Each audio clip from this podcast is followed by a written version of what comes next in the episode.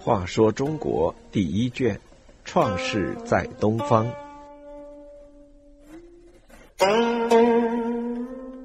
二十七，愚公移山。古时候，在冀州之南、河阳之北，也就是今天山西南部、河南北部的黄河以北地区，有两座大山，一座叫太行，一座叫王屋。这两座大山周围七百里，高万丈，十分雄伟。山的北面住着一位老人，名愚公，年纪将近九十。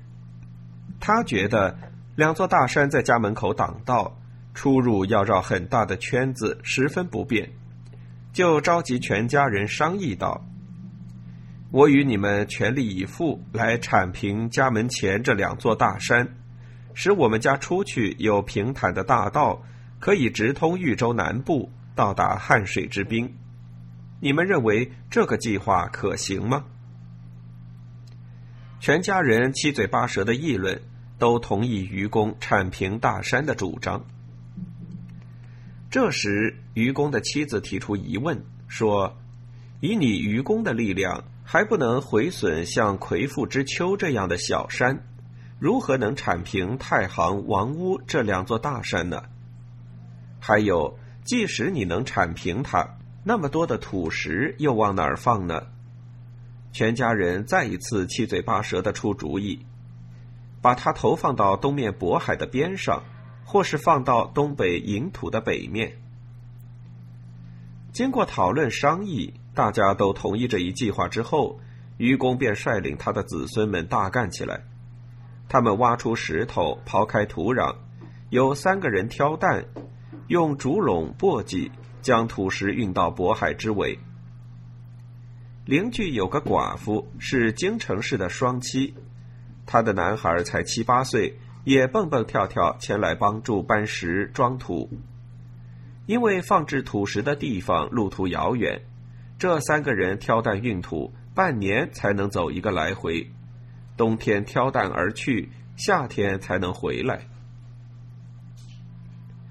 河曲地方有一个叫智叟的老人，听说愚公全家挖山运土的事，便笑着前来制止说：“哎呀，你这种做法太不聪明了！以你的残年余力，还不能毁损山上一毛。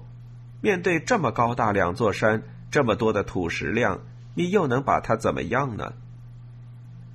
北山愚公听完智叟的嘲笑和劫难，长长的叹了一口气，回答说：“听你说话就知道你这人头脑顽固不化，真是没办法使你开通，还不如人家双妻弱子。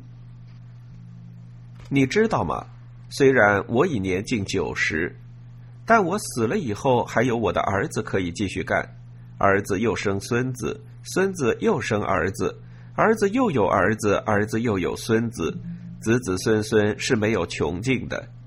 而这两座山再也不会增高，为什么不能铲平呢？智叟听了这番道理，无言以对。愚公要挖平这两座大山的消息被当地的神仙知道了，神仙恐怕他果真挖山不止，就向天帝报告。天帝为愚公的顽强精神所感动。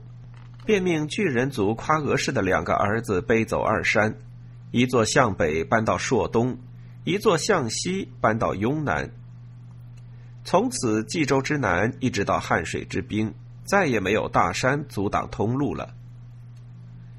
愚公移山是原始社会神话传说时代的寓言故事，它反映我们的先民在与自然斗争中的坚韧毅力，是十分感人的。